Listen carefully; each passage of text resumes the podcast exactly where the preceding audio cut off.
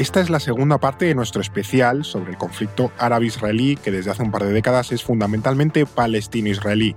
Con estos episodios queremos que tengas todo el contexto para que entiendas qué sucede en Oriente Próximo. Así que venga, vamos al lío. No es el fin del mundo, el podcast semanal del orden mundial. Para analizar el tema de hoy, eh, en esta segunda parte de nuestro especial, vuelven a estar con nosotros David Gómez. ¿Qué tal, David? Bien, con energías renovadas de la semana pasada. Me alegro. Qué mentiroso. y Blas Moreno, ¿qué tal, Blas? Con la misma ropa que la semana pasada. Efectivamente, estamos con la misma ropa, pero no significa que seamos unos guarros. Atrapados aquí en el espacio-tiempo desde hace unas semanas. Pero bueno, no, y vamos con la, con la segunda parte. Eh, también por, yo que sé, ha pasado una semana, quien nos esté escuchando dice, a ver, de que me tengo que acordar de, de todo lo que me contaron en el episodio anterior.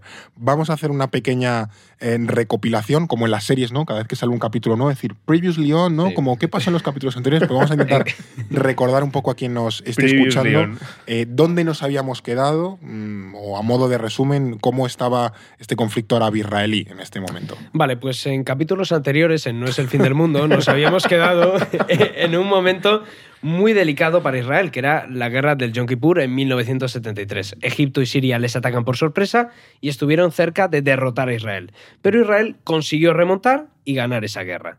Además, los palestinos estaban a tope secuestrando aviones y con una campaña muy potente contra los israelíes en el mundo.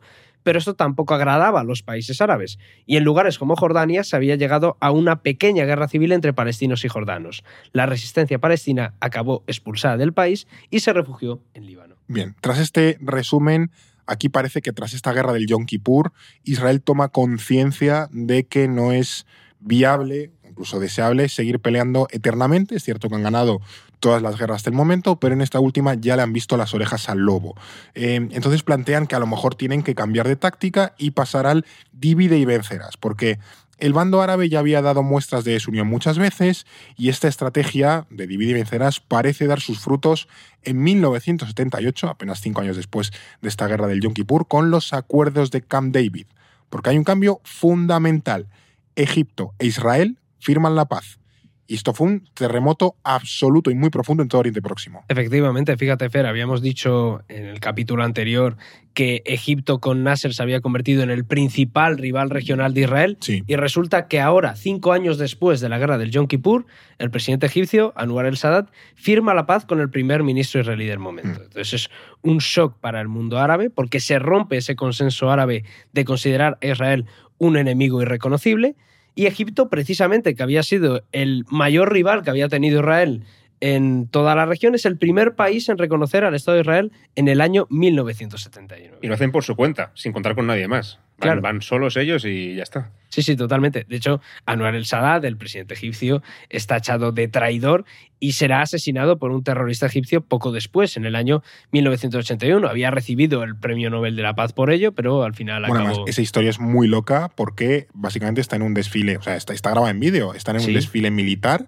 y los, terror- los asesinos eh, están pasando como militares y de repente unos tíos se bajan del camión y se ponen a disparar a la tribuna presidencial y a lanzar granadas y se cargan a Sadat y a unos cuantos más que estaban por allí. Este es el segundo ejemplo de lo que mencionaba Fer en el primer capítulo sobre un líder árabe que muere en represalia por haber traicionado la, la causa palestina, después del rey jordano Abdalá, ¿no? En el es verdad. 51. Efectivamente, esta era la sorpresa que teníamos eh, durante el primer ep- episodio. Y luego también otro elemento importante de estos acuerdos de Camp David es que se produce un cambio de bando en la propia Guerra Fría. Egipto deja de ser un aliado de la Unión Soviética. Habíamos hablado de que los eh, movimientos panarabistas generalmente y tal, sí, sí. Exactamente, estaban más alineados eh, con la órbita soviética, pero en este momento Egipto pasa a ser un país alineado con Occidente y un aliado de Israel en la región, y lo ha seguido siendo de manera relativa desde entonces. Aunque hoy hablemos de conflicto palestino-israelí, durante mucho tiempo fue árabe-israelí, lo hemos visto, y no solo porque esto involucrase a muchos países árabes, sino porque la propia resistencia palestina, además de los refugiados, eh, se habían extendido por toda la región de, de Oriente Próximo. Antes hablábamos de cómo Jordania les expulsa porque estaban intentando tomar el país, básicamente, y algo parecido ocurrirá en el Líbano, porque desde el año 75, Líbano, este país en ribereño del Mediterráneo, está inmerso en una guerra civil y también porque es una especie de satélite de Siria. Líbano tiene una historia fascinante. Y en el Otro año, capítulo que hay que hacer también. Otro capítulo que efectivamente Apuntamos ahí. hay que hacer. Y en el año 82, Israel entra en esa partida, en esa guerra civil del Líbano. Bueno, es que antes de eso, Fer, la guerra del Líbano del 75 estalla precisamente por la presencia de palestinos en el país. Ah, mira, O sea, los palestinos pues- también provocan de alguna forma con su presencia esa guerra civil tan, tan cruenta y tan larga que dura más de 15 años. Como decía antes David, tras salir de Jordania, la OLP, Fatah, los palestinos, se refugian en el Líbano, que es un país también muy cercano y que también tiene frontera con Israel en el norte, con lo cual Sí. es muy digamos, útil o cómodo para atacar a Israel Sí. directamente. ¿no? En pocos años, la presencia de Palestina se ha hecho ya tan fuerte que controlan buena parte del país, incluido amplias zonas de Beirut, de la capital, barrios enteros y también campos de refugiados palestinos, que hay muchísimos en el país, y también sobre todo el sur, como os decía, que es de donde lanzan esos ataques constantes contra Israel. ¿no? Pero claro, esa enorme fuerza militar también es convierte en una fuerza política dentro del país, dentro del Líbano, evidentemente. Y esto preocupa muchísimo a ciertas partes de la sociedad libanesa, y aquí es donde tengo que ponerme un poquito técnico con Líbano, porque hay que explicar este país un poquito. Sí, sí, sí. Es un país muy complejo a nivel étnico. Para que os hagáis una idea vosotros y los oyentes, tiene 18 comunidades oficialmente reconocidas religiosas diferentes, entre varias ramas cristianas, musulmanas, etcétera. Es bastante cacao. Eh, y hacia mediados de los eh, años 70, en el momento que se produce la, la- la guerra civil, la población es aproximadamente mitad y mitad cristianos y musulmanes. Están partidos en ese sentido en el país. Y con esa afiliación religiosa, por lo general, también venía la clase social y la ideología. Es decir, Mm. si tú eres cristiano, sobre todo los maronitas, que es la, la secta más grande del país y también más grande de los cristianos, es también la secta más rica con diferencia entre todo el país y la que había gobernado el país tradicionalmente desde la independencia de, de Francia en los años 40. ¿no? Así que les daba muchísimo miedo a los maronitas, a los cristianos, que de repente llegaban al país cientos de miles de refugiados palestinos, que eran musulmanes suníes, Bueno, que desequilibraban todo, ¿no? que Claro. de alguna forma podían decantar la balanza demográfica a favor de los musulmanes en el país y les quitaran el poder a ello. Y además también les da muchísimo miedo a nivel político-militar el poder que está consiguiendo la OLP en el país. Y así es como está ya la guerra civil. Así está, la guerra, así, está, así está ya la guerra civil, efectivamente. Que para el año 82 ya lleva siete años destrozando el país. Es muy cruenta, muy, muy cruel esa guerra. Pero mientras pelean en la guerra, la OLP tampoco se corta y sigue también atacando a Israel. Además de pelear con los maronitas en el país, también sigue peleando con Israel al mismo tiempo. Y entonces Israel decide aprovecharse de todo este cacao que tiene en su vecino del norte para invadir Líbano con dos objetivos. En primer lugar, apoyar a los aliados que tiene en el país, que son los maronitas, los cristianos, y también, y sobre todo, acabar con la OLP de una vez por todas y expulsarles de Líbano a otro sitio o donde sea. Pero bueno, que se vayan de allí Jordania ya no iban a volver, o sea, que se fuesen a Siria o a cualquier a otro, otro lado, lugar, pero, que nos dejen de molestar ya habían hecho cuanto antes. Lanzan una guerra completa, invaden el país, eh, están allí durante tres años. eh, en, digamos, en guerra total, aunque en realidad también estarán en Líbano hasta el año 2000, con una presencia más limitada Sí, en el sur, sí. muchísimos años.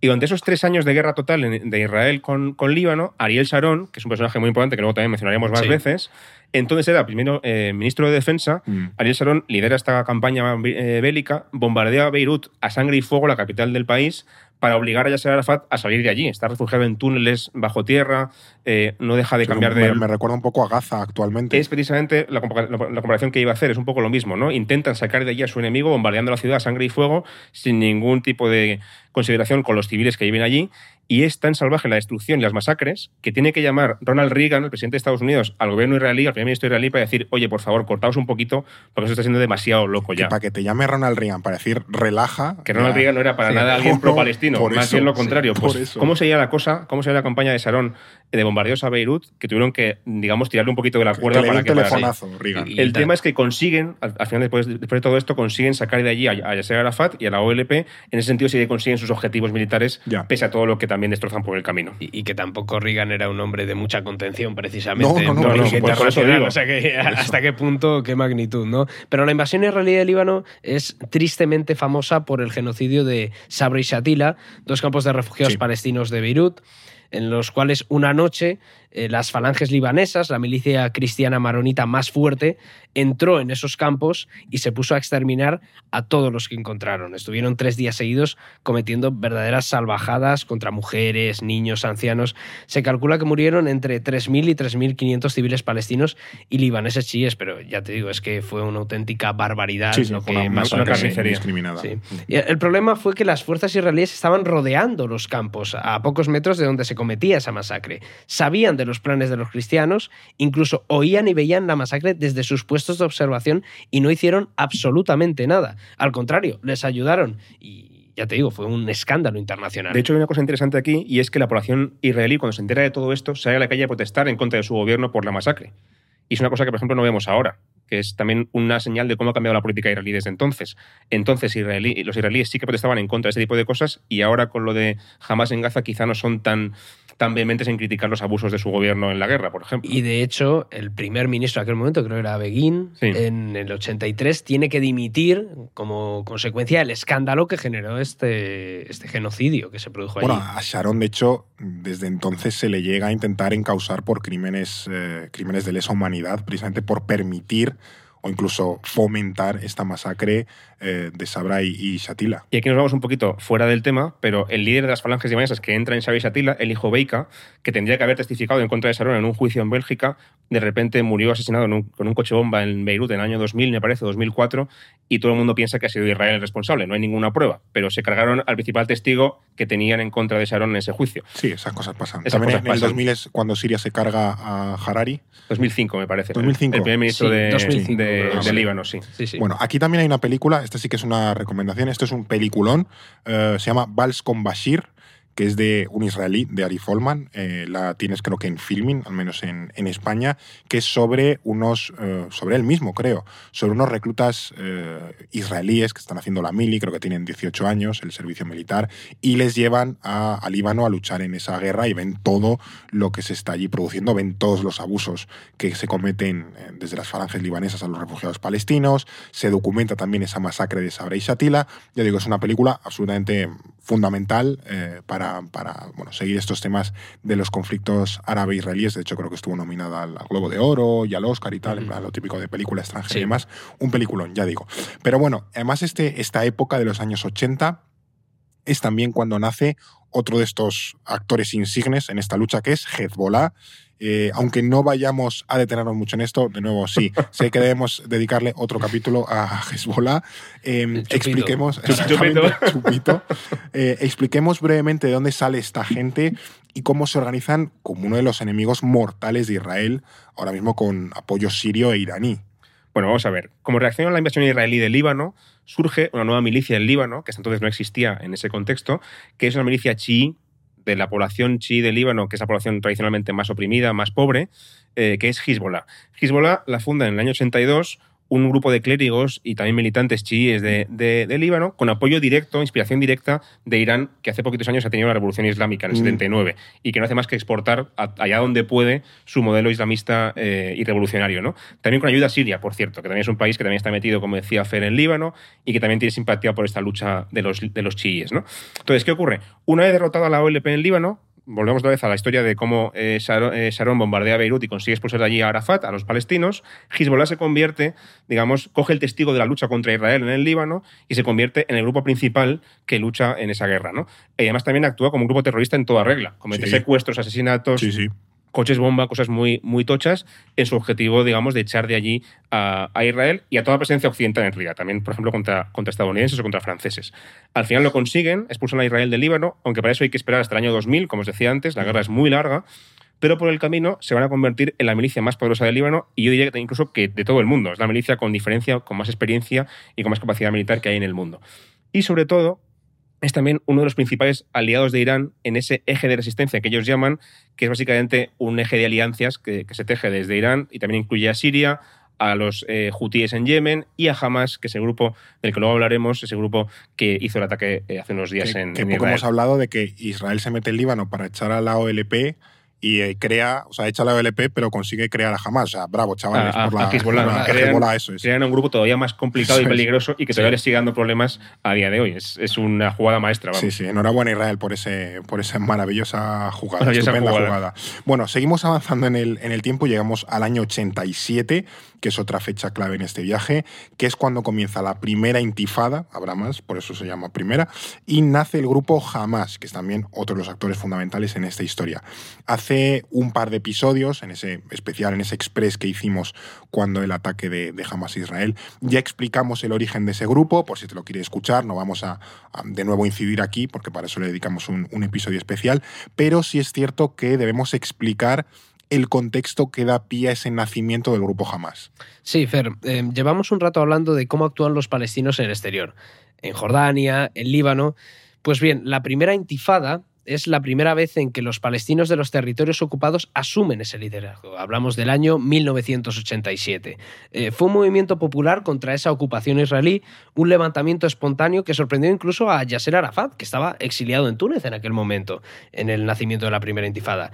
Lo importante también es que en ese contexto de intifada es cuando nace precisamente Hamas, eh, un grupo armado palestino, pero que no es laico como la OLP o Fatah, sino islamista. Esto es importante y está inspirado en esa revolución iraní, en Hezbollah, en los hermanos musulmanes de Egipto, que también son un actor importante en este sentido, todos los movimientos islamistas que están surgiendo o que están cogiendo importancia en la región. Ahora, como ya saben nuestros oyentes, es el principal grupo palestino que mantiene la guerra a día de hoy contra Israel. Pero también como ocurrió en el año 79 con ese acuerdo con, bueno, con Egipto, tras los acuerdos de Camp David y demás, quizá Israel vio que la cosa se le iba un poco de las manos y que era necesario encauzar la, la situación. Eh, también es cierto que hubo cierto apoyo internacional en esa, en esa época, en esos años, a una salida pacífica del conflicto. Y aquí tenemos la Conferencia de Paz de Madrid del año 91, eh, que sería la antesala de los fundamentales acuerdos de Oslo del año 1993. Sí, unos acuerdos que son fundamentales también para entender lo que ha sido la deriva del conflicto palestino-israelí hasta hoy. Eh, a Israel le da miedo lo que ha pasado con esta intifada en 1987 y entiende que le conviene negociar en ese momento. Y por su parte, para Yasser Arafat, la época del terrorismo, de esa lucha armada contra Israel, ha terminado. Él quiere avanzar hacia un Estado palestino. Y la mayoría de Estados árabes no está por la labor de seguir apoyando a la guerrilla. Además, la Unión Soviética se derrumba en esos años, es la caída del bloque comunista, así que la OLP pierde a su aliado más poderoso. Y a Estados Unidos le sucede todo lo contrario, está en su mejor momento, acaban de ganar la guerra del Golfo, son la única superpotencia hegemónica en el mundo, así que se sientan a negociar ambas partes y acuerdan que la OLP renuncie a la violencia y reconozca al Estado de Israel. A cambio, Israel establece lazos diplomáticos con la OLP y se crea una autoridad nacional palestina que es el gobierno de ese protoestado palestino que se va a fundar. Y esta autoridad estará controlada, evidentemente, por la OLP. Y en este ambiente de cooperación, Jordania se convierte en el segundo país árabe después de Egipto en reconocer al Estado de Israel en 1994. O sea, que todo esto, mm, bien, guay. O sea, Israel reconoce a Palestina por primera vez, la OLP o Palestina, esa proto-Palestina, reconoce a Israel, que además después de Egipto es el, es el segundo país, por así decirlo, o sea, que además los más implicados. O sea, que estamos en un momento eh, bueno, parece que la paz se está encauzando, que parece que hay una salida negociada. De, hecho, me atrevería a decir que es probablemente el momento más próximo que hemos estado de la paz. E irónicamente, eh, a la vez fue el principio del fin de la salida pacífica, porque a partir de entonces todo se empieza a torcer. O sea, estamos como en el pico de por fin vemos la luz al final del túnel de una salida negociada y constructiva de los conflictos árabe-israelíes y a partir de entonces todo se tuerce. Es un momento muy dulce, pero enseguida la luna de miel dura muy poquito, más que nada porque las facciones radicales de ambos bandos, de Israel y de Palestina, no aceptan este acuerdo de paz, no quieren los mínimos, quieren los máximos, ¿no? Y no están dispuestos a aceptar lo que se ha acordado por parte de sus líderes. En primer lugar, por supuesto, jamás sigue sin reconocer el Estado de Israel, todavía no lo hace. Eh, y mantiene la lucha armada. Que lo haga la OLP me parece muy bien, pero yo sigo peleando, ¿no? Con lo cual, de cara a Palestina es muy complicado firmar la paz si un actor dentro de tu movimiento mantiene la guerra, ¿no? Es muy complicado para ellos. Y por su parte, en Israel también hay un sector muy radical que tampoco quieren ni oír hablar de negociar con Arafat, a quien consideran un terrorista sanguinario, y desde luego tampoco de ceder ningún territorio a los palestinos, que eso es poco menos que una herejía. Entonces, el espíritu de cooperación de, Oslo, del 93, se echa a perder enseguida por esa, digamos, esa radicalidad de ambos sectores, y esto se, traduce en varias masacres muy, muy, muy heavy, la verdad, que ocurren enseguida después de los acuerdos. Primero, la masacre de Hebrón del 94 un colono israelí, de hecho eh, me parece que estadounidense israelí, miembro del partido neofascista Katz, que de hecho es el partido que después dará luz a los partidos radicales que hay ahora en el gobierno de Netanyahu. Este señor entra en una mezquita de la ciudad de Hebrón, ciudad palestina, abre fuego y básicamente se carga a 29 personas que estaban allí rezando pacíficamente. Segunda masacre de Hebrón, porque recuerdo que en el primer episodio hablamos de una masacre de Hebrón en los años 20. En ese caso era masacre de musulmanes contra judíos, ahora es un colono judío que entra a una mezquita y mata, como digo, a 29 personas. Después él será linchado públicamente por los que quedan vivos y también morirá en ese linchamiento. Después, en el 95, otro israelí ultraortodoxo asesina a Isaac Rabin. Isaac Rabin Sí. es el primer ministro israelí artífice de los acuerdos de Oslo. Es la figura que representa la paz, ¿no? La Nobel concordia. de la paz, ¿no? Le Nobel de la Paz por los acuerdos de Oslo con Yasser Arafat y con eh, Simón Pérez, que es también su mano derecha. Eh, ese ultraortodoxo israelí le desterraja a Rabin tres tiros eh, por la espalda en un mitin a favor de la paz que estaba dando Rabin en una plaza pública de Tel Aviv, de la capital de Israel. De hecho, a Rabin, fijaos cómo estaba la cosa de radicalizada en Israel, a Rabin le habían incluso comparado con las SS nazis por haber negociado con los palestinos. O sea, ese es el nivel de O sea, radicalización. un traidor para esta gente. Sí, muy heavy. Y le matan, como digo, eh, con tres tiros por la espalda en la calle, públicamente. Y mientras to- todo eso está pasando en el entorno radical de los judíos, también por su parte los palestinos, sobre todo Hamas, organiza atentados yihadistas constantemente en suelo israelí eh, contra civiles israelíes. El ciclo de violencia se cierra, este ciclo tan grave, se cierra con una oleada de atentados especialmente cruentos en el 95 y la primera del 96, sobre todo en Tel Aviv y en Jerusalén, en el centro de las grandes ciudades israelíes, en autobuses, en centros comerciales, que dejan decenas de muertos y llega un momento que es casi uno por semana. Hay un momento muy grave en ese sentido. ¿no? ¿Qué ocurre? Que todo esto da paso a que después de un gobierno que luchaba por la paz, en junio del 96, justo después de esta oleada de atentados, llega al poder por primera vez en la historia Benjamin Netanyahu, que es el candidato Vaya. que entonces se considera alguien muy radical, ahora es, entre comillas, el centrista comparado con lo que hay a Sí, su sí, ahora alrededor. es el moderado. Pero la, la cuestión es que llega a la derecha al poder en Israel y la posibilidad de la paz se cierra por completo. Bueno, esto que comenta Blas es muy importante porque te ayuda a entender cómo en Israel se ha pasado en apenas 30 años de tener un gobierno laborista como el de Rabin negociando con Palestina a que Netanyahu sea precisamente lo que comentabais, el moderado dentro de su gobierno. Esa derechización y radicalización de la política israelí se gesta precisamente durante estos años. De hecho, para ilustrar esto, eh, esta radicalización de la política israelí, hay una anécdota que me parece tremenda y que yo creo que a nuestros oyentes se les va a quedar bien guardada en la mente, porque tres semanas antes de que asesinaran a Isaac Rabin, un joven seguidor de ese partido Katz, ese partido neofascista israelí, aparecía en la tele con la chapa del Cadillac de Rabin y decía, llegamos a su coche y llegaremos a él también. Y Es- tres semanas después era asesinado. Es una amenaza Dios. directa a su persona Sí, en la sí. televisión. No, no Sí, se sí. cortaban. Exactamente, y es lo que dice Blas, en la televisión, viéndolo todo el mundo. Y tres semanas después, el jefe de gobierno israelí es asesinado. Pues bien, ¿sabéis quién era ese joven? A ver. No sé si a lo mejor a la gente no le suena el nombre, pero se llama Itamar Ben Gavir, que es el ministro de Seguridad de Israel a día de hoy y uno de los líderes de sionismo religioso, que es esa coalición eh, ultranacionalista israelí, que ahora mismo es la segunda fuerza política dentro del gobierno de O sea, Israel. para que tengamos la, la referencia, quienes hicieron descarrilar los acuerdos de paz por parte de Israel son los que ahora están en el gobierno. Exactamente. O sea, que es, eh, creo que de los ejemplos más potentes para ver la deriva que ha tomado Israel en apenas 30 años de estar cerca, de estar rozando con la llama de los dedos la paz, a tener ahora mismo un gobierno que solo quiere la expansión por la expansión y, y acabar con los palestinos a sangre y fuego. Y que además no hay ninguna fuerza política hacia el centro, no diré, no diré centro derecha, hacia el centro, centro izquierda, izquierda, El centro normal. que el centro normal en Israel que sea capaz de parar los pies a esta formación o formaciones tan radicales que tienen bastante dominio electoral en Israel ahora mismo. Sí, y es que ahora mismo, si tú ves la composición de la Neset, del Parlamento israelí, de los 120 escaños, 106 te defienden tesis nacionalistas, sionistas, porque los laboristas, la lista árabe... tienen cuatro, o sea, ¿no? Cuatro escaños o algo Sí, así. o están sea, cuatro, cinco, cinco, algo así, pero bueno, que entre eh, todos ellos, los que defienden una solución de dos estados o posiciones más centristas y moderadas, son 14 escaños en total, de 120. Entonces estamos viendo cómo ha habido una derechización absoluta de la política israelí. Fundaron el país, gobernaron 40 años seguidos y ahora están desaparecidos. Es, es una Sí, locura lo la, la cruel, la cruel ironía de todo esto. Eh, es cierto que en estos finales de los años 90, ya lo hemos visto, ¿no? Eh, vuelve un poco la línea dura en cada lado, tanto los sectores más ultranacionalistas dentro de Israel como los más islamistas dentro de la parte palestina hacen descarrilar eh, todo y tanto descarrila el asunto que en el año 2000 empieza la segunda intifada, se dispara el número de víctimas civiles, hay atentados suicidas, se empieza también a construir el muro, ese muro que separa Cisjordania. efectivamente en Efectivamente. Cisjordania a la parte de los asentamientos, a la parte israelí de la parte palestina, son años muy duros y muy complicados para, es decir, no ya para la paz, es que la paz ha desaparecido, para el conflicto. Sí, complicadísimos, Fer, porque como bien comentan, los acuerdos de paz están completamente muertos. Es verdad que la ANP ya puede gobernar Palestina, pero las conversaciones se rompen y Netanyahu adopta una política muy dura contra los palestinos.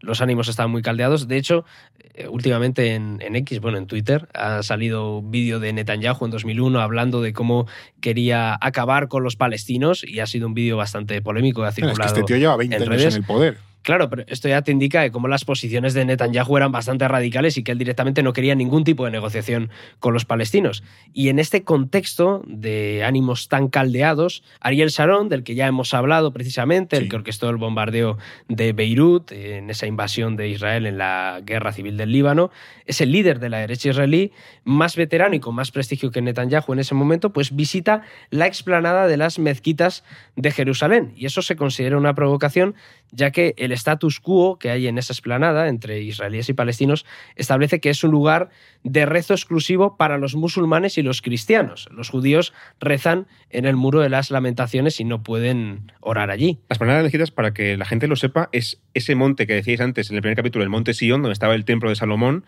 sobre el que después se construyeron una cúpula de la roca famosa, que es mm, un símbolo, digamos, del, Donde del Islam. Mahoma asciende al cielo, ¿no? Exactamente. Es... un lugar muy sagrado para los musulmanes y también está la mezquita de Al-Aqsa, que es donde rezan también Eso regularmente. Es. decir, la importancia religiosa, tanto para Israel como para los palestinos, es mayúscula.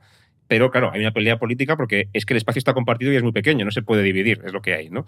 Cada vez que entra un político israelí en la esplanada, se lía muy gorda y así fue como pasó en la segunda intifada. Sí, efectivamente. Bueno, de hecho, Itamar Ben-Gvir también Yo iba a mencionar le ha eso, pasado sí. eso. Entró, creo que fue en marzo, en abril, lo- bueno, hace unos meses también entró allí y precisamente eso, porque quiere acabar con ese status quo de que sean los cristianos y los musulmanes los que únicamente pueden rezar en ese territorio. El caso, la gravedad fue mayúscula hasta el punto de que esa entrada de Sharon en la explanada de las eh, mezquitas Mezquitas. provocó la segunda intifada en el año 2000. Y poco después, de nuevo, en un contexto de miedo, Sharon gana las elecciones en Israel. Los grupos palestinos respondieron con decenas de atentados, muchos de ellos eran suicidas, en 2001, en 2002. Y Sharon aprueba precisamente la construcción del muro de Cisjordania en 2002 para proteger Israel y los asentamientos judíos ilegales en territorio palestino, pero que en la práctica encerraban a los palestinos de Cisjordania en una auténtica cárcel al aire libre, Mm. todo lo que era contrario a la paz. Ahora mismo va a haber un plot twist que no te, no te esperas, que no lo ves venir, pero antes tenemos que contarte una cosa, y es que si te suscribes con el código podcast, te hacemos, como ya sabes, un 10% de descuento eh, en tu suscripción anual al Orden Mundial y además te regalamos la maravillosa libreta del Orden Mundial que te voy a enseñar. Es esta, ya, las- ya la, ya la conoces. Si nos escuchas regularmente, ya la deberías conocer y también deberías estar suscrito. O sea que si quieres por fin suscribirte al Orden Mundial, entra en elordenmundial.com barra suscríbete y así apoyas nuestro trabajo, te llevas la libretilla, el descuentillo y todo sigue siendo maravilloso. Esto es No es el fin del mundo. Lo que decía, el plot twist, eh, es que poco después de este inicio de la segunda intifada, año 2000, tenemos otro de esos momentos clave en esta historia y es que el 11 de noviembre del año 2004 muere Yasser Arafat. Y digo que se muere por no decir que le mueren, ¿no? Le ayudan a morir. efectivamente, que culmina lo que quizás fue un, un, eh, lento proceso de, de asesinato por, por, envenenamiento. Pero bueno, es indiferente cómo murió aquí, lo importante es que se muere, es que ya ha desaparecido del mapa, y eso tuvo un impacto político brutal, la, la desaparición de Arafat. Creo que nunca se ha llegado a probar, al menos yo no lo recuerdo, si, si alguien me puede corregir después que se lo agradeceré, pues desde luego hay muchos indicios de que fue envenenado. Es, es una cosa hay que... indicios, ha habido investigaciones, pero nunca es concluyente, Sí. eso es. El tema es que, como tú decías, Fer, con él se va seguramente el que sea el único líder de verdad carismático en la causa palestina, el único líder que la gente recuerda y, y que tiene, digamos, en la cabeza cuando hablas de Palestina, y además el único que supo hacerse respetar a nivel internacional, el, el Sí. único al que la gente de verdad escuchaba, ¿no? Desde Nasser a Isaac Rabin, a Ronald Reagan, a cualquiera de Mm. ellos, ¿no? Su desaparición significa, básicamente, descabezar al movimiento palestino. Les dejan sin un líder carismático de un día para otro. Desde entonces, la OLP ha estado encabezada por Mahmoud Abbas, que es el sucesor directo de Yasser Arafat, pero Abbas es mucho menos carismático que él, tiene mucha menos presencia internacional y capacidad dialéctica, etc. Y además, el movimiento palestino se ha dividido cada vez más, como hemos dicho también antes, Sí. entre la OLP por una parte y Hamas también por el otro lado. ¿no? El tema es que Arafat también, pues desde luego fue el líder, digamos, carismático de la causa palestina, un ejemplo de la liberación, de la, de la lucha por los palestinos. fue un ¿no? símbolo en muchos Fue un aspectos. símbolo en muchos sí. aspectos positivo, pero también tuvo muchísimas sombras. Para empezar, más allá, desde luego, del tema terrorista, que eso estaba más que demostrado. Pero además, también para, para comentar otras cosas, el tema del, del, liderazgo personalista que tenía Arafat. Es un problema que alguien lidere tu movimiento durante más de 40 años y se mueva sin sucesor, claro. ¿no? no haya dejado a nadie preparado para sucederle. Además, no, no, a su altura, como mínimo. O, o, como mínimo que hayas intentado ceder el poder antes, ¿no? Que te, que te, vas porque te mueres, porque te envenenan, no, no porque tú hayas preparado una transición, ¿no? Eso también dice cosas bastante claras sobre sus credenciales democráticas, ¿no? Las primeras elecciones palestinas se celebran en el 96, poco después del acuerdo de Oslo y de que se establezca el gobierno palestino en, en, en Palestina, ¿no? En Cisjordania esas elecciones ya estaban manipuladas. Arafat ganó, creo que con 80 y pico por ciento, en buena medida porque. La gente no, le quería mucho. En buena medida porque no había ningún otro líder tan, tan carismático como él, pero también es cierto que porque se perseguía a la disidencia, a la prensa independiente, se desviaban fondos del presupuesto de la OLP para cosas que no eran las que tenían que ser, había muchísimas cosas relacionadas con corrupción. Bueno, ese porcentaje en Turkmenistán son elecciones competidas. Limpias. ¿eh? Claro, un 20%. En Corea del Norte hay mucho margen para la disidencia todavía. Totalmente. No, bueno. son, son, también lo que tú has mencionado, las, las sombras, que, jolín, que, que Arafat tuvo su papel importante en todo el proceso y es innegable la influencia que tuvo para intentar llegar a los acuerdos de Oslo, pero tampoco era un ser de luz y también tenía sus sombras y también, bueno, muchísimas. En, en definitiva, que él también barría para casa y, y, intentaba manipular para, para darle poder a la OLP. Y de nuevo, como tú decías al principio, el rollo este de la futbolización del conflicto, Sí. para los palestinos Arafat es el símbolo ser de luz y para los, eh, los israelíes y Estados Unidos es un terrorista sanguinario. Un ogro, sí, bueno, aquí llega un momento de recomendación. También te tienes que agachar tú Sí. a, por, a por el Es librillo. las míticas biografías de Ah, la que encima ABC. son dos tomos. Tú haces un dos por uno. Dos Do- por uno, dos por uno. Eh, las leí hace unos años, me parecieron muy interesantes. El fallo es que se publicaron justo antes de que muriera Arafat. Entonces el libro acaba Mm. como, ¿qué pasará con este hombre? Bueno, a ¿Hacia ver, dónde va el movimiento Si palestino? se publicaron un año antes, tampoco había mucha más biografía que escribir. No, o sea, no. todo lo que se podía contar ya lo contó. Pero bueno, el mensaje es que están un poco desactualizadas, evidentemente, Claro. pero a mí me parecieron muy útiles para entender lo que, lo que pasa y además son las típicas biografías que están en, en casi todas las casas españolas porque estas se compraron mucho. Las con de, el periódico, las de con la ABC. ABC. Las dejo por aquí. Eh, bueno, Fantástica, fantásticas recomendaciones ahí. fantástico muro A- de al los final libros. no se te va a ver, ¿eh? Con la cámara Me, con tantos me están libros. construyendo un muro, Un- ladrillo a ladrillo. Un muro de Cisjordania. Eh, por cerrar el tema de Arafat. Como decíamos, era un caudillo, se forjó en la guerrilla y vivió siempre con miedo a ser derrocado o asesinado. De hecho, hubo muchos intentos de asesinarle y al final lo consiguieron, es, es verdad, tanto por parte de enemigos externos como también de sus propios adversarios dentro del movimiento palestino, que también intentaron muchas veces derrocarle y hacerle la cama.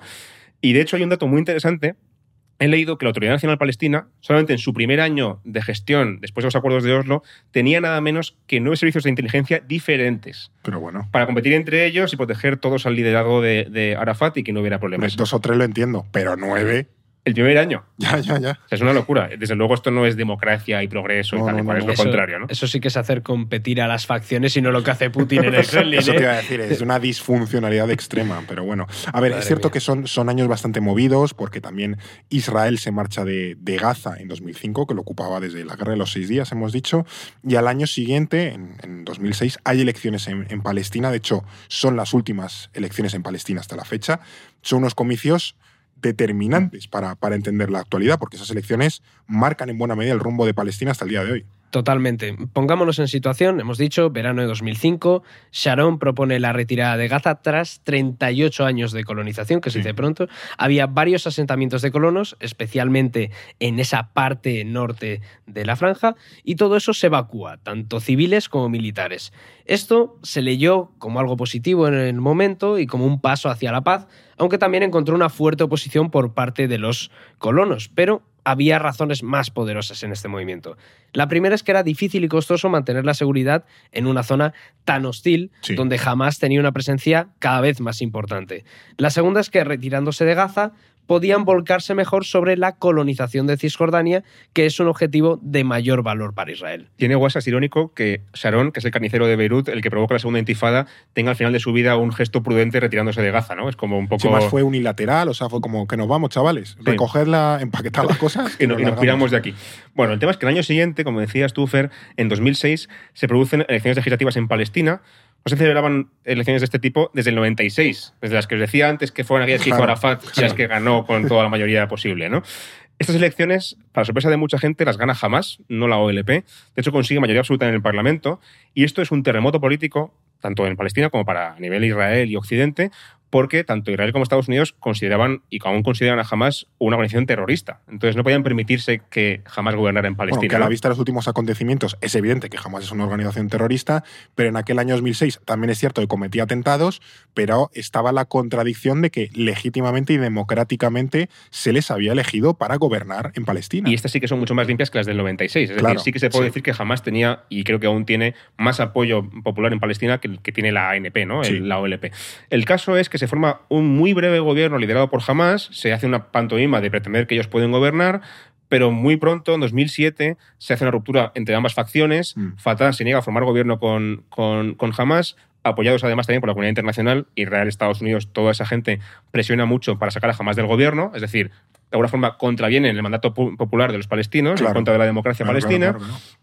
Y el problema es que al final lo que consiguen es tensionar de verdad la política palestina. Es decir, jamás tiene que salir del gobierno. En junio de 2007 hay incluso una breve guerra civil entre facciones, Sí. a tiros por las calles, y Palestina queda desde entonces dividida en dos partes, y todavía sigue así. Por una parte, jamás gobierna la Franja de Gaza, se queda la Mm. Que es Franja de Gaza, fuerte. expulsa a la, a la ANP de allí, y Fatah, los, los laicos, se quedan con Cisjordania y expulsan de allí a Hamas. No ha vuelto a haber elecciones desde entonces. De hecho, el líder de la ANP, Mahmoud Abbas, el sucesor de la FAT, lleva con el mandato expirado, no sé si son, no sé cuántos Más años. años que el bosque. 14 años con el mandato Sí, sí, sí. expirado, es loquísimo. Sí. Y luego ha habido intentos, muchos, de reconciliarse por parte de Hamas y de Fatah, pero nunca lo han conseguido del todo. Yo entiendo que aquí en este momento, eh, claro, con, con Hamas y Fatah a, a palos, también podemos comentar brevemente cómo Israel, también hemos sacado un artículo en Orden Mundial, cómo Israel durante muchos años estuvo apoyando a Hamas para precisamente eh, pues fomentar estas tensiones internas con Fatah y debilitar la autoridad nacional palestina, o sea que también Divide y vencerás. Efectivamente, esa estrategia que hemos comentado desde la guerra del, del Yom Kippur, pero eh, ya digo, entiendo que en el momento en el que las facciones palestinas se empiezan a pegar entre ellas, Israel ve el camino muy despejado, eh, porque al final, si los palestinos estaban a tortas entre ellos, Israel tiene muy pocos obstáculos para avanzar con su política de colonización de Cisjordania, también con esa retirada que había hecho Sharon en el año 2005. ¿Cómo va, no le hemos hablado hasta entonces, esa política de colonización y de asentamientos en Cisjordania? ¿Cómo va desarrollando Israel esta estrategia? Claro, como tú decías, Fer, para Israel es un éxito rotundo que Hamas y Fatah estén a tortas. De hecho, Claro. ellos incentivan eso, ¿no? Claro, Desde claro, el principio de la, de la- del surgimiento de Hamas y desde luego también en 2006-2007. ¿Qué hacen? A todo esto, mientras que esto está ocurriendo, Israel continúa con la estrategia de colonización de Cisjordania, de colonizar, de penetrar, digamos, con sus asentamientos eh, de colonos en el territorio palestino. El objetivo de Israel siempre ha sido doble. Por una parte, y esto es muy importante, aunque no se suele contar, controlar el flujo de agua del río Jordán, que circula eh, digamos, verticalmente, de sur De- a de norte, a o sur, de norte a sur, perdón, eh, eh, y es fundamental para regar Israel. Israel es un país bastante desértico, necesita agua y el río Jordán es muy importante. Ese río pasa por el este de Cisjordania, es decir, divide lo que es la Palestina histórica de Jordania. Así que los israelíes han procurado siempre quedarse con la orilla este, la parte de Cisjordana, y construir allí colonias en zonas rurales para asegurarse que ese río siempre está bajo Claro. su control. A pesar de que, insisto, es territorio palestino y esta operación es ilegal. Bueno, esto lo hace, como digo, construyendo pueblos, en primer lugar, donde no vive nadie, porque es más fácil, evidentemente, pero también, y cada vez más, sobre todo con este gobierno, expulsando a palestinos de sus casas. Y literalmente van a su casa o a su pueblo, les expulsan de allí, tiran las casas y construyen después casas para israelíes. Además, las colonias suelen siempre estar cerca de grandes carreteras y también en, alto de, en el alto de las colinas, perdón. Es decir, que son colonias a nivel estratégico muy importantes para Israel, también a nivel militar. Son como el, equivalente ca- los castillos medievales, ¿no? Que lo ponías en una colina, Sí. cerca de un río, no sé qué, para controlar toda la zona Vas circundante. carcomiendo, digamos, te vas metiendo en el territorio palestino hasta el punto de que llega un momento que el Estado palestino es inviable porque tu territorio está totalmente, digamos, eh, recortado, ¿no? Por un montón de sitios. Claro, también porque a lo mejor quien nos, quien nos escuche, eh, si ve un mapa de Palestina, ve Cisjordania como una especie de mancha uniforme. Pero No no, es así. está como un como carcomido, como si tuviese termitas, y Sí. todas esas termitas son las colonias que Israel ha ido montando y llevando gente allí, que además es muy curioso porque también, yo qué sé, si lo, si lo miras eh, con Google Maps, yo, yo pienso en una colonia y me imagino un sitio como un poco como cutrillo, ¿no? Como con decorados de cartón piedra. Pero vas a Google Maps y son como urbanizaciones, como todo muy, muy cookie, con así chalés en hilera y sus tiendas, su sinagoga y tal. O sea, que como un sitio muy idílico y todos son colonias que Israel ha ido construyendo. Y no pensemos que los colonos son un colectivo dentro de la población israelí que esté aislado, digamos, o, digamos, considerado de menos. Me parece que Ben Gavir, el ministro este de Seguridad Nacional, viene de la colonización, es un colono, y también vive en una colonia israelí el actual estado, eh, jefe de Estado Mayor de la Defensa. O sea, el militar de más alto rango de Israel vive en una colonia. un colono, O sea, claro. Esto no Sí, es una sí. cosa que, que sea, de, digamos, de cuatro frikis, ¿no? O sea, es lógico que en buena medida representen los intereses de los colonos y de esa Claro. política de colonización. O sea, es una declaración de intenciones en buena que medida. también pueden votar y son una fuerza muy importante. Claro. Al otro lado, los palestinos quedan a menudo relegados en grandes ciudades, a menudo insalubres o muy complicadas a nivel urbanístico, y también en los valles, que también son más complicados a nivel militar de defender. Claro. ¿no? Y esto lo deja, al final lo que, lo que acaba siendo es una asfixia continuada, ¿no? Un- la rana que se cuece en la olla poco a poco, esa Sí. metáfora tan famosa, eh, contra la población palestina que continúa todavía hoy. Esto de las colonias me recuerda un poco al capítulo de Marruecos cuando hablábamos de las ventajas que daba el reino marroquí a los colonos en el Sáhara Claro. Occidental, como sí. Es que es incentivas precisamente para que haya Claro. colonos en esos territorios que tú quieres colonizar. Pero curiosamente en estos años, eh, lo que mencionaba Blas, aparece un personaje importante que es Barack Obama, que se erige como un mediador y es el que va a llevar la paz. Eh, El presidente estadounidense Eso- que va a llevar la paz. dice. O lo próximo- pretende, como al menos. Spoiler, luego pasan cosas Claro. y, no, no es precisamente así. Se pasa su doble mandato intentando encontrar una solución a este conflicto Mm. palestino-israelí, pero lo cierto es que no lo consigue en absoluto. Eh, también es cierto que la guerra de 2008 a 2009 en Gaza no le da mucho margen para actuar. Eh, esta, por cierto, fue la primera guerra gorda que hubo en Gaza. Después ha habido más, 2014, 2021 y... Creo que vamos Claro. por la 2008, 2009, 2012, 14, 21 y ahora. Cinco O sea, guerras que hay en Gaza cinco. desde 2008, que Sí. se dice pronto. O sea, que esta es la primera tocha que hay en, en el territorio gazatí y, y eso, lo que estamos viendo Claro, ahora pero es de nuevo precisamente la- descarrilar los esfuerzos de Obama. Efectivamente. claro. Lo cierto es que Obama, venimos de la época de George Bush, que era muy republicano, además el 11S encima le pone todavía más argumentos para ser pro-israelí, y Obama es un poco lo contrario, es un, es un presidente demócrata, mucho más moderado en ese sentido, y desde luego no es nada favorable a la política de asentamientos israelí, porque sabe que son ilegales y que son el obstáculo principal para la paz en, en Palestina, la solución de dos estados, y además también creo que personalmente no se llevaba demasiado bien con Netanyahu Por lo que sea. por lo que sea. El tema es que al final la cabra tira para el monte, Estados Unidos y su política exterior son, diga- digamos, muy irregulares en ese sentido y el lobby israelí es muy fuerte. Claro. Al final Obama no pudo conseguir lo que, lo que Claro. pretendía y no pudo, no logró, digamos, doblarle el brazo a Israel en ese sentido. Claro, es que ese es un detalle muy importante, el peso que tiene el lobby israelí en Estados Unidos, que ha determinado siempre la política exterior estadounidense Sí, sí, sí. hacia el Estado Desde la israelí. época de Truman y Eisenhower ya se Mm. empiezan a hacer fuertes y, vamos, decantan muchísimo la opinión de Estados Unidos hacia Israel. Sí, prácticamente desde que surgió el Estado Sí, israelí. sí, básicamente. se puede haber resumido así. Sí, pero bueno, bueno, de todas formas hay un detalle muy importante en esto que es la victoria póstuma, políticamente hablando, de Obama, que es que el 23 de diciembre de 2016, cuando ya se sabía que había ganado Donald Trump las elecciones presidenciales y tomaría posesión del cargo en enero, Y además Eh, que Trump tenía una posición muy favorable a Israel. O sea sí, que- sí, yo, bueno, creo, yo creo que la más de la historia Sí, hasta ahora. sí, sí, sí, Es sí. abrumador. sí, sí, desde luego, es el que traslada la embajada estadounidense a Jerusalén, el que promueve los acuerdos de de Abraham, Abraham. sí, sí, sí, sí. O sea, que, que desde luego no ha habido un presidente más pro-israelí en la historia de Estados Unidos o que haya avanzado O sea, más. aquí Obama ya está de salida. Sí, Obama ya eh, le queda Tiempo, de descuento. Sí, sí. Sí, completamente. Y en este 23 de diciembre de 2016, fase final de su mandato y con Donald Trump ya como presidente electo de los Estados Unidos, el Consejo de Seguridad de Naciones Unidas vota una resolución que es la 2334 que pretendía condenar la política de asentamientos israelíes. Tuvo 14 votos a favor, todos menos Estados Unidos. O. Y como sabemos, Estados Unidos no podía votar a favor de eso. Es imposible. No, ni de coña. Claro, y, y como todos sabemos, Estados Unidos, dentro del Consejo de Seguridad de Naciones Unidas, como miembro permanente, tiene derecho a veto. ¿Qué hizo? Pues de manera inesperada lo que hizo fue abstenerse. Anda. Y así Israel quedó condenada en Naciones Unidas. España, por cierto, votó a favor. Estaba ahí Que dentro de estaba en el Consejo de Seguridad, es verdad, nos Sí. tocaba plaza rotatoria. O sea que fue como, eh, en plan, la, la venganza póstuma de Obama de me habéis estado ocho años fastidiando y ahora voy a permitir, o sea, él no lo avaló Estados Unidos eh, directamente, pero sí permitió que el Estado, el, el Consejo de Seguridad de Naciones Unidas condenase a su hijo, por así decirlo. Y eso es ley Israel. internacional. Lo que dice el Consejo de, de Seguridad es la ley y después por eso se aplicará esa- ese precepto de que los asentamientos son ilegales, de que no se pueden construir más porque van en contra de la resolución 2334. Ahí estaba el girito final de Ese es Esto fue muy- la es- sorpresa. Sí, sí. Es, es poco conocido, pero es muy duro. Al final, jolín, que el Consejo de Seguridad condene una de tus políticas es básicamente un, un palazo a tu, a tu línea interna. Otra cosa es que luego se lo pase por donde Claro. pasan cosas. Sí, ¿no? Si luego no lo implementas, no vale de nada. Pero bueno. Efectivamente, pero bueno, ahí queda como, como ley internacional, pero es cierto que, claro, estamos en el año, eso, estábamos diciendo, lo apuntaba David, ¿no? ya que llega, que llega eh, Trump, eh, también se empieza a generar un cambio muy profundo en Israel, con lo que comentábamos, la derechización progresiva del Likud, de todos los eh, nacionalistas, de todos los ortodoxos, y Israel ha quedado cada vez en una posición mucho más complicada que se ha llegado a llamar el trilema de Israel. Y creo que es interesante que lo comentemos aquí, qué es exactamente este trilema, en qué consiste, qué opciones tiene Israel y dónde ha quedado con esto. Vale, vamos a hacerlo de forma ilustrativa, Fer. Venga. Imagínate un triángulo equilátero con sus tres puntas. Bien, bien ahí Barrio Sésamo. Efectivamente, hay matemáticas de primaria. Geometría básica. Cada una va a representar una característica de lo que quiere ser Israel. Vale. ¿vale?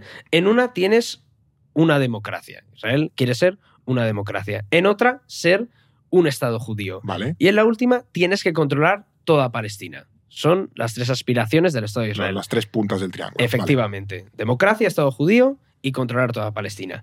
¿Cuál es el truco? Que solo puedes elegir dos de esas tres puntas y la tercera la tienes que descartar. Vale. O sea, son, no son incompatibles entre ellas. Exactamente, son incompatibles estas puntas. Aquí hay muchas combinaciones posibles. Por ejemplo, si quieres ser una democracia y controlar toda Palestina, vas hacia algún tipo de federación donde los judíos o lo judío no tengan un papel preponderante, Claro. o por lo menos hegemónico. Claro. Tienes que darle la ciudadanía a los palestinos, dejarles votar, que tengan los mismos derechos, etc. Si quieres ser una democracia y un Estado judío, debes renunciar a Palestina. Claro, porque viven los palestinos. Claro, efectivamente. Eso o exterminar a todos los palestinos, claro, pero eso ya es un Claro, pero genocidio. entonces ya no eres una democracia. Ahí está el tema. Ya dejas de ser una democracia.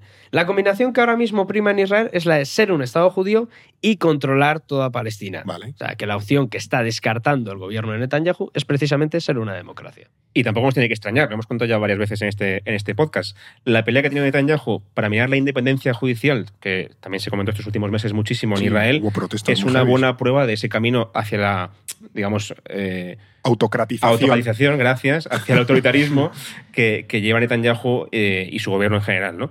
También lo está, por ejemplo, el hecho de que la anexión de Palestina exige todo tipo de violaciones de derecho internacional, empezando por la misma colonización, que ya es ilegal, pero también aparte, pues, Claro. a nivel de violencia, expulsión de la gente de sus casas, en fin, todo eso evidentemente no casa demasiado bien con un Estado democrático, ¿no? No, no casa muy bien con ser una democracia.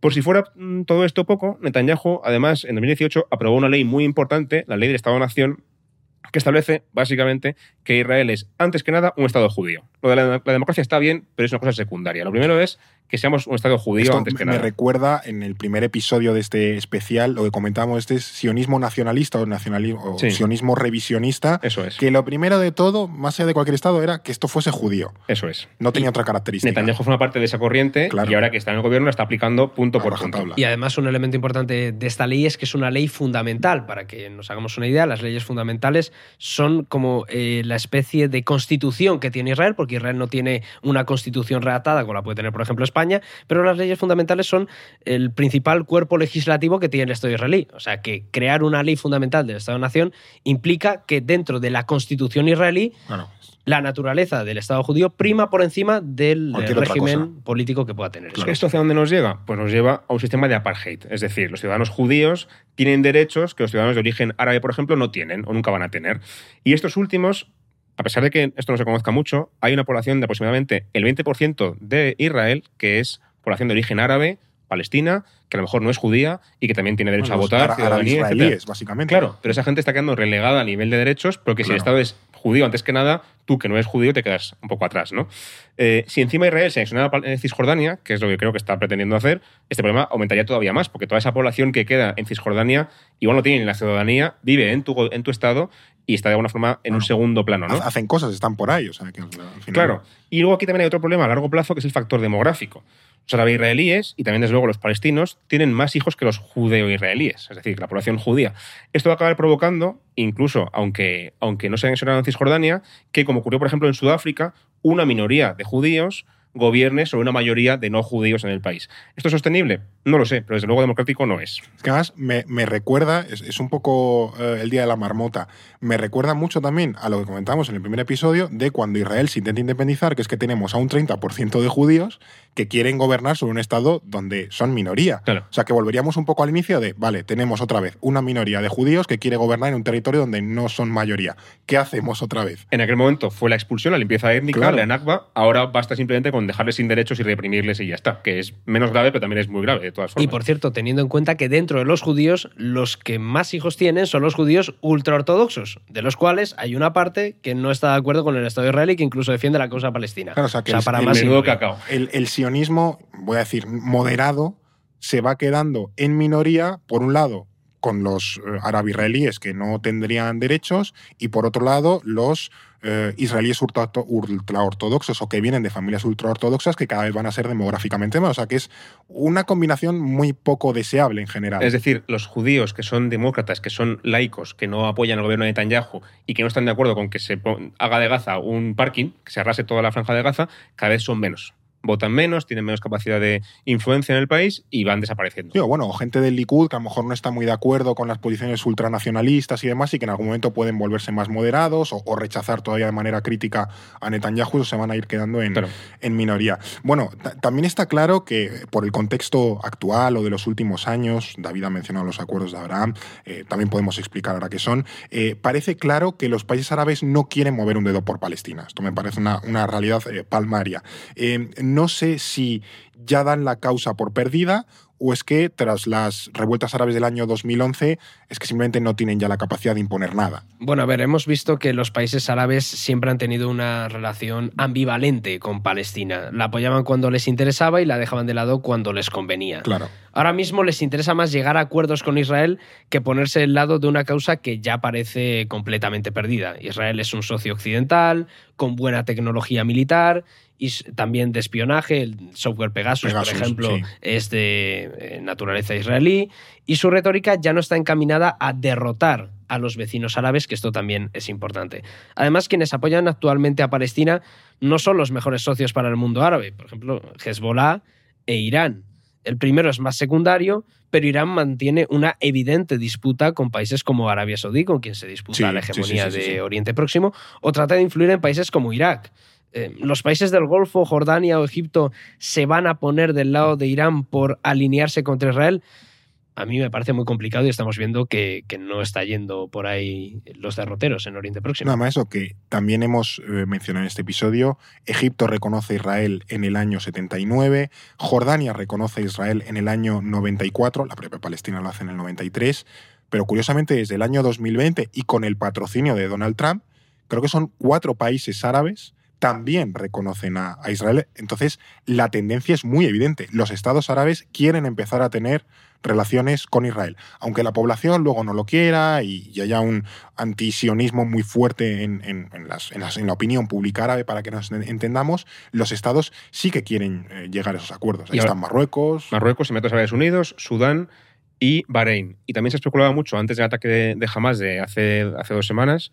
Eh, Arabia Saudí, Qatar, Omán. Hay más países de ese entorno pro-occidental a quienes les interesa el comercio de armas, por ejemplo, o llevarse bien con Israel, que también están inclinados para hacerlo y que creo que lo harán antes o después, a pesar del ataque de Hamas. Eso no lo va a impedir. Claro, quien no quedaría en ese reconocimiento son países, yo que sé, tipo Siria, Argelia, Claramente hostiles Túnez, a Israel. Libia, que, sí. bueno, bueno, si no me reconoces tampoco me pasa No, nada. o claro. puedo seguir viviendo sin, sin tu reconocimiento. Eh, es un poco eh, también ¿no? el cuadro que hemos tenido estas semanas de atrás con el ataque de Hamas Israel, que de nuevo tienes en otro podcast, te lo puedes escuchar si quieres, que ha sido un ataque muy contundente, muy inesperado, que ha dejado en una posición muy delicada al gobierno de Netanyahu. No sé si, eh, viendo los antecedentes que hemos eh, ido analizando durante estos dos episodios, esto parece la última jugada de la resistencia palestina por encontrar, no sé, ganarle otra vez el pulso a, Israel o, o intentar equilibrar un poco la balanza de este conflicto. Sí, desde luego. Y además tiene un mensaje interno muy importante este ataque de Hamas y es la reivindicación de que su estrategia es la más efectiva y de que ellos son los líderes de la resistencia palestina frente a esa estrategia pactista y pragmática que ha defendido Fatah y la OLP en estos años. Y de hecho es que la población palestina también está de acuerdo. Más de la mitad de la población palestina cree que la única solución al conflicto es seguir luchando Sí. y solamente uno de cada cinco piensan que negociar es el mejor camino. O sea que Fatah en ese sentido ha perdido la partida dialéctica, ¿no? Ha perdido la- el, el apoyo de la gente. De cara al mundo también es verdad, hay que mencionar, también lo comentamos en el episodio especial que hicimos sobre Hamas, lo que buscaba este ataque es lo que comentábamos ahora, es impedir que continúe esa política de acercamiento de países árabes a Israel, sobre todo la de Arabia Saudí, porque entienden que si eso ocurre, la posibilidad de que Palestina llegue a ser alguna vez un Estado y tenga apoyo de los países árabes se va a desvanecer por completo, ¿no? Si no lo está ya.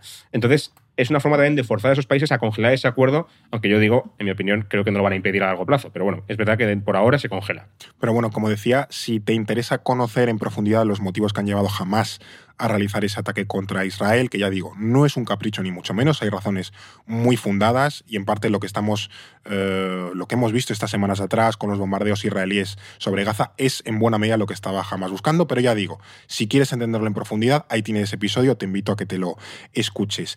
Y ya para ir terminando este capítulo especial, eh, o esta pequeña historia de los conflictos árabe-israelíes o, palestino-israelíes, no sé si eh, el conflicto está visto para sentencia, si estamos ya ante su final.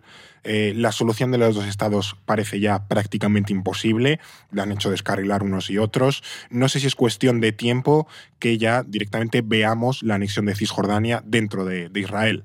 Sí, bueno, a ver, primero, no sé si ha sido pequeña historia al final. de Ya, bueno, para que tengamos que dedicar dos episodios, que es un récord en este, en este podcast, que no llevan muchos episodios, pero bueno, ya le hemos dedicado eh, un, un doblete. a- Está Sí. justificado, ¿eh? Sí, También. sí, Sí, sí, sí, totalmente. Creo que el tema lo merece. Pero bueno, yendo a tu pregunta, yo creo que ya es prácticamente imposible la solución de los dos estados. Eh, la política de Israel es clara y cada vez tiene más legitimación a nivel internacional, sobre todo a raíz también de estos ataques de Hamas. Es un país que recibe muchas condenas y rechazo internacional, pero eso tampoco ha pairo erosionado sus actuaciones. Y si encima tiene el apoyo, por lo menos dicen que tiene la legitimidad para defenderse, creo que, que Israel va a poder seguir potenciando esa estrategia y al final juegan con una política de hechos consumados a nivel internacional. Además, en mi opinión, lo que haría falta, lo que es imprescindible para que esto se solucione, es el apoyo de Estados Unidos, o mejor dicho, la presión de Estados Unidos presión, contra Israel. Y no lo van a hacer. Lo hicieron por última vez en los años 90 y pico, 2000, con los acuerdos de Camp David, eh, Oslo, etcétera, que es cuando parecía que, que Estados Unidos todavía pretendía ser un poco un mediador honesto entre ambas partes. Y había una evidente ventana de oportunidad para la paz. Sí, Claro, desde entonces, sobre todo desde el mandato de George Bush, hijo, luego hemos comentado también que Obama intentó revertirlo, pero no lo consiguió, y luego ya con Trump, la- el apoyo tan claro de Estados Unidos a Israel ha conseguido que el conflicto avance tanto que ya es prácticamente irreversible, no se puede hacer nada para, para evitar que, Israel gane, digamos, ¿no? ¿Qué hizo Trump? Por recordarlo, movió la embajada de Estados Unidos de Tel Aviv a Jerusalén, es decir, reconoce La.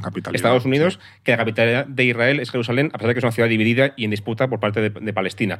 También, por ejemplo, le quitó la financiación a la UNRWA, a la, agenda- a la- a la Agencia de Naciones Unidas que apoya a los palestinos y que precisamente hoy está dando muchísima ayuda a la gente de Gaza. ¿no? Mm.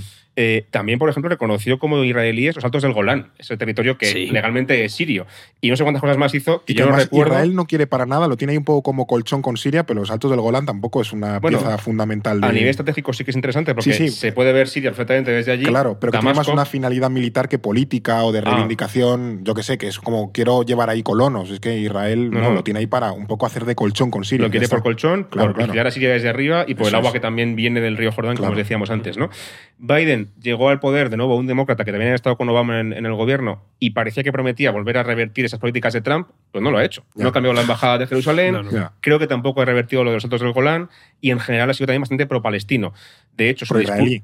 Perdón, pro-israelí, exactamente. pro palestino poco. Al revés. Eh, de hecho, su discurso de condena al ataque de Hamas se considera muy, muy pro-israelí. Vamos, hi- histórico en ese sentido. Ha ido de visita a Israel también. Luego es verdad que ha Sí, intentado sí. revertir eso, ha intentado matizar diciendo que Israel no tiene derecho a arrasar Gaza, pero eso no es una condena internacional Es como, ni es "Gra- una gracias. Joe, gracias. Ah, Es lo mínimo que puedes hacer, Claro. Joe Biden. Así que yo creo que, yo creo que eso no va a cambiar y al, y al final la conclusión a la que yo llego con este conflicto es, y con esto cierro, eh, Israel tiene que darse cuenta de que si no asegura una paz para los palestinos, tampoco va a tener paz para ellos. O sea, por mucho que arrases Gaza o, arrases Cis- Cisjordania, si Palestina sigue siendo un territorio ocupado y oprimido, va a haber antes o después otro conflicto, otra guerra, otro atentado. Así que yo creo que el ataque de Hamas no será el último, ni mucho menos. Veremos más cosas como estas. Sí, si quiere, bueno, ahí están los lo que comentábamos hace un momentín, ¿no? De, de que si va hacia un sistema de apartheid, que mire otros sistemas de apartheid como han acabado en el mundo. Sudáfrica. Está Sudáfrica, con, en los años 90. También está Rhodesia, hoy convertida luego en, en Zimbabue, donde había una minoría blanca que quería tal, pues al final también tuvo que acabar. Es decir, que eso en el largo plazo no funciona y al final entiendo que quizás en el corto plazo a Israel piensa que le va a salir bien la jugada de tener un sistema dual, ¿no? De los, los judíos por encima de los árabes palestinos, pero al final tendrá que ir hacia un sistema de, pues, más democrático, donde todos los habitantes del país tengan algún tipo de igualdad, independientemente de que se haya anexionado o no eh, la, parte de, de Cisjordania. Pero bueno, esto es a día de hoy. Hemos, venimos desde el siglo XIX en este doble episodio. Creo, creo que hemos hecho un repaso muy completo. Hasta aquí este doble capítulo especial sobre los conflictos entre árabes e israelíes. Muchas gracias, Blas, por todas las claves a lo largo de estos dos episodios. Gracias, Fer. Y gracias a ti, David, también por todos estos apuntes tan interesantes que has hecho en este doblete. Nada, un placer. Y yo espero que tú, que nos estás escuchando o viendo en YouTube, hayas disfrutado, hayas aprendido y que ahora tengas sobre todo una perspectiva mucho más completa de lo que ocurre allí y que si hay un nuevo conflicto en Oriente Próximo, pues ya tengas unos conocimientos que te permitan leer mejor las, la situación. Te pido que te suscribas, te pido que nos sigas en los, en los canales, en Spotify, en Ivo, en YouTube, donde nos oigas o donde nos escuches habitualmente. Y para otros episodios que ya no serán sobre el conflicto árabe-israelí, te esperaremos aquí la semana que viene en No es el fin del mundo. No es el fin del mundo, el podcast semanal del orden mundial. Producido por The Voice Village. Dirección Eduardo Saldaña. Conducido por Fernando Arancón y guion de David Gómez y Alba Leiva. Producción ejecutiva Ricardo Villa. Diseño de sonido y sintonía original Pablo de Diego.